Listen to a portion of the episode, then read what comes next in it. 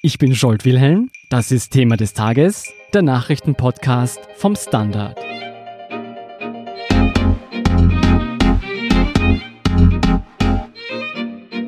Die Postenschacher-Affäre rund um die Casinos Austria hat ein Erdbeben in der österreichischen Politik ausgelöst. Nicht nur FPÖ-Politiker stehen im Verdacht, unerlaubte Deals gemacht zu haben, auch Ex-Finanzminister Löger von der ÖVP befindet sich im Kreis der Beschuldigten.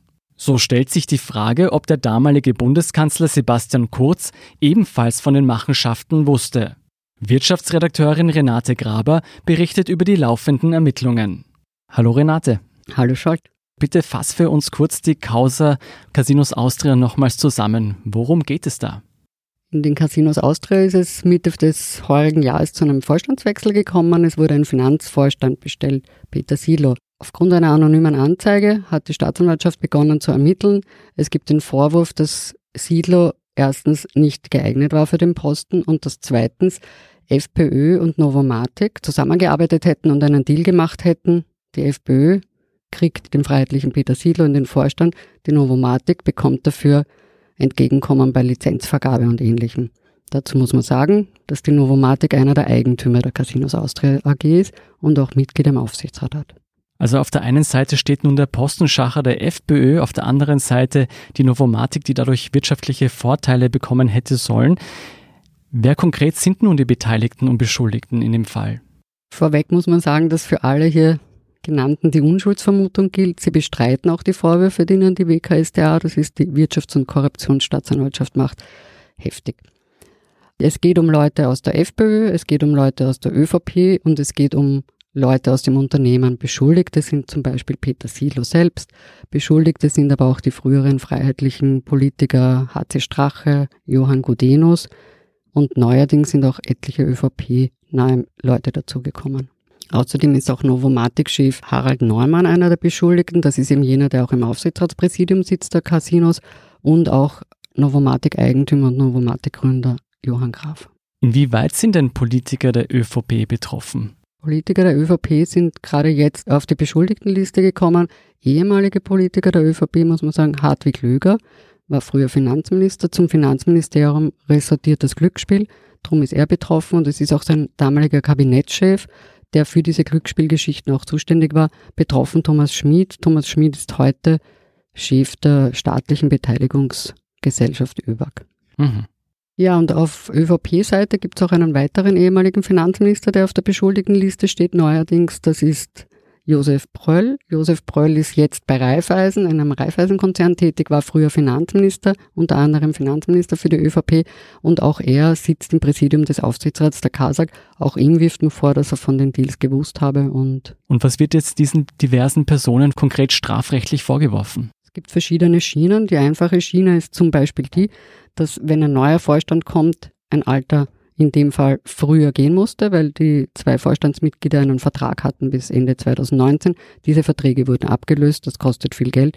Das sei einmal nicht notwendig gewesen, sagt die Staatsanwaltschaft und sei Untreue. Von wie viel Geld sprechen wir da ungefähr?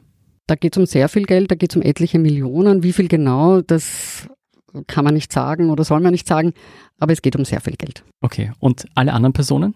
Dann geht es noch um Bestechlichkeit, die Vorwürfe der Bestechlichkeit bzw. der Bestechung, weil eben politische Deals gemacht werden sollten rund um die Bestellung von Peter Silo. Was wird Löger vorgeworfen konkret? Löger wird vorgeworfen, dass er sich in dem Bestellungsvorgang wissend, es geht ja immer darum, dass man sagt, der Finanzvorstand war für diesen Job nicht geeignet. Es gab ja einen Bericht einer Personalberatungsagentur, der kritisch ausgefallen ist. Darüber habe man sich hinweggesetzt. Und Löger wird vorgeworfen, er habe erstens von dem Deal der FPÖ mit der Novomatic gewusst und zweitens habe er dann dem Aufsichtsratspräsidenten in Kenntnis, dass der Kandidat nicht der geeignet ist, gesagt, Silo ist ein Muss. Wie sind denn die Ermittlungen der Korruptionsstaatsanwaltschaft bisher verlaufen? Was hat sich seit dem Start getan? Ja, die Ermittlungen haben begonnen auf Basis einer anonymen Anzeige. Da hat sich jemand gemeldet, der relativ viel Insiderwissen hatte, jedenfalls sagt das die Staatsanwaltschaft und hat begonnen zu ermitteln und es kam dann Mitte August, daran erinnert man sich noch, zu Hausdurchsuchungen bei HC Strache und bei Gudenus. Dort wurden sehr viele Handys und ähnliches mitgenommen, also auch E-Mail-Verkehr und so weiter. Und die hat jetzt die Staatsanwaltschaft, die WKSDA in den vergangenen Wochen und Monaten ausgewertet. Und was hat man dabei herausgefunden? Ja, da sind sie zum Beispiel draufgekommen, sie nennen das Chatprotokolle, also einfach Nachrichten, die die Beteiligten einander geschrieben haben. Da ging es eben um Vorbereitungsmaßnahmen, wenn man das so sagen will, so technisch. Und man hat einander geschrieben, wer wann mit wem gesprochen hat und diverse auch Informationsflüsse vom Finanzministerium zum Beispiel an die Novomatic festgestellt. Und was hat man mit diesen Erkenntnissen getan? Diesen Kenntnissen hat man einen Antrag geschrieben, dass man diverse Hausdurchsuchungen äh, machen will. Die hat das Gericht genehmigt und darum ist es diese Woche zur Hausdurchsuchung gekommen, zu weiteren. Bei wem?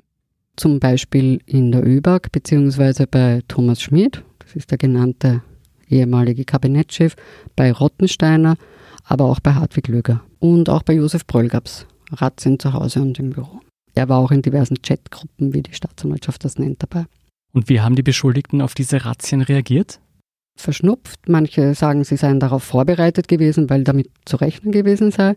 Und sie sagen alle, dass die Vorwürfe nicht stimmen und mehr oder weniger an den Haaren herbeigezogen seien. Fast zur gleichen Zeit hatte der ehemalige Finanzminister Löger gesagt, dass er für ein zukünftiges Ministeramt nicht mehr zur Verfügung stehe. Ist das Zufall? Ja, das ist ein zeitlich interessanter Zufall, denke ich. Er sagte, dass das mit der Casino-Geschichte gar nichts zu tun hat. Okay, was bedeutet das jetzt alles für die Casinos Austria? In den Casinos gibt es eine interessante Konstellation jetzt. Es gibt einen Finanzvorstand, das ist nicht unbedingt unwichtig bei einem großen Konzern, wie das die Casinos sind. Der ist beurlaubt wegen der internen Untersuchungen. Die dürften jetzt länger dauern. Es wird ermittelt gegen ihn. Dann gibt es einen Aufsichtsrat mit etlichen Mitgliedern doch, aber auch einem vierköpfigen Präsidium. Die Staatsanwaltschaft ermittelt gegen drei Leute aus diesem Präsidium, sprich gegen Rottensteiner, gegen Neumann, aber auch gegen Pröll. Eine sehr heikle Situation würde ich das nennen. Ich habe gefragt bei Rottensteiner und bei Pröll, ob sie denn an einen Rücktritt denken. Da habe ich keine Antwort bekommen. Von Neumann habe ich sehr wohl eine bekommen. Der denke nicht an einen Rücktritt, sagt sein Sprecher. Abseits der wirtschaftlichen Thematik, welche politische Bedeutung hat diese Postenschacher-Affäre? Naja, zuletzt ist es ein bisschen ruhig gewesen in der, in der österreichischen Innenpolitik, wenn man davon absieht, dass es gerade Koalitionsverhandlungen gibt. Aber da hat sich die Opposition natürlich schon zu Wort gemeldet, vor allem die Neos, die wollen jetzt einen parlamentarischen Urausschuss. Die Grünen haben sich da jetzt nicht so mh, definitiv dafür ausgesprochen, aber ich bin sicher, dass es da noch parteipolitische Nachwehen auch geben wird. Nachdem nicht nur FPÖ-Leute, sondern auch ÖVP-Politiker beteiligt sind, muss nicht auch der damalige Bundeskanzler Sebastian Kurz von den Vorgängen gewusst haben?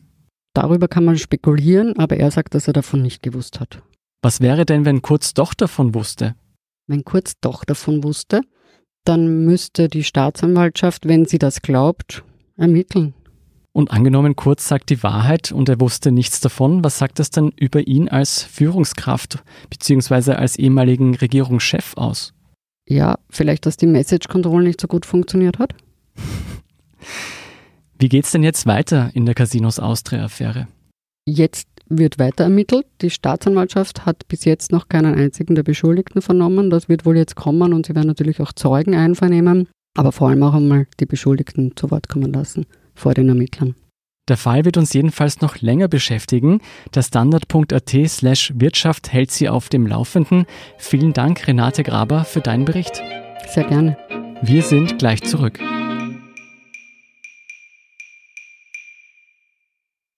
Guten Tag, mein Name ist Oskar Bronner. Was man täglich macht, macht man irgendwann automatisch. Es wird zu einer Haltung. Sie können zum Beispiel üben, zu stehen. Zu Ihrer Meinung, zu sich selbst, für eine Sache. Wir machen das seit 1988 und es funktioniert. Der Standard, der Haltung gewidmet. Hier sind noch zwei Lesetipps fürs Wochenende. Erstens, der ehemalige Kanzler und SPÖ-Chef Franz Franitzky sieht seine Partei von einem Unheil ins andere schlittern. Er vermisst klare Antworten auf Probleme der Zeit, kritisiert Respektlosigkeit als Prinzip der Politik und plädiert dafür, Ausländern das Wahlrecht zu gewähren. Eine so tiefe Krise habe ich noch nicht erlebt, sagt Franitzky im Interview mit Kollege Gerald John. Zweitens, Netflix hat mit der Serie The Spy dem vom syrischen Regime hingerichteten israelischen Topspion Eli Cohen ein Denkmal gesetzt. Ein Kapitel in der abenteuerlichen Vita des Mossad-Agenten spart die neue Serie aber aus. Cohen spürte auch den aus Österreich stammenden NS-Verbrecher Alois Brunner in seinem Unterschlupf in Syrien auf, wie Kollege Markus Sulzbacher berichtet. Den Agentenbericht und das Franitzky-Interview lesen Sie am Samstag in unserer Printausgabe und auf der Standard.at. Das war's für heute. Um keine Folge von Thema des Tages zu verpassen, abonnieren Sie uns bei Apple Podcasts oder Spotify. Wie Sie unsere Arbeit unterstützen können, erfahren Sie auf der standard.at slash Abo. Und Sie helfen uns auch schon mit einer positiven Bewertung beim Podcast-Dienst Ihrer Wahl. Ich bin Jolt Wilhelm, Baba und bis zum nächsten Mal.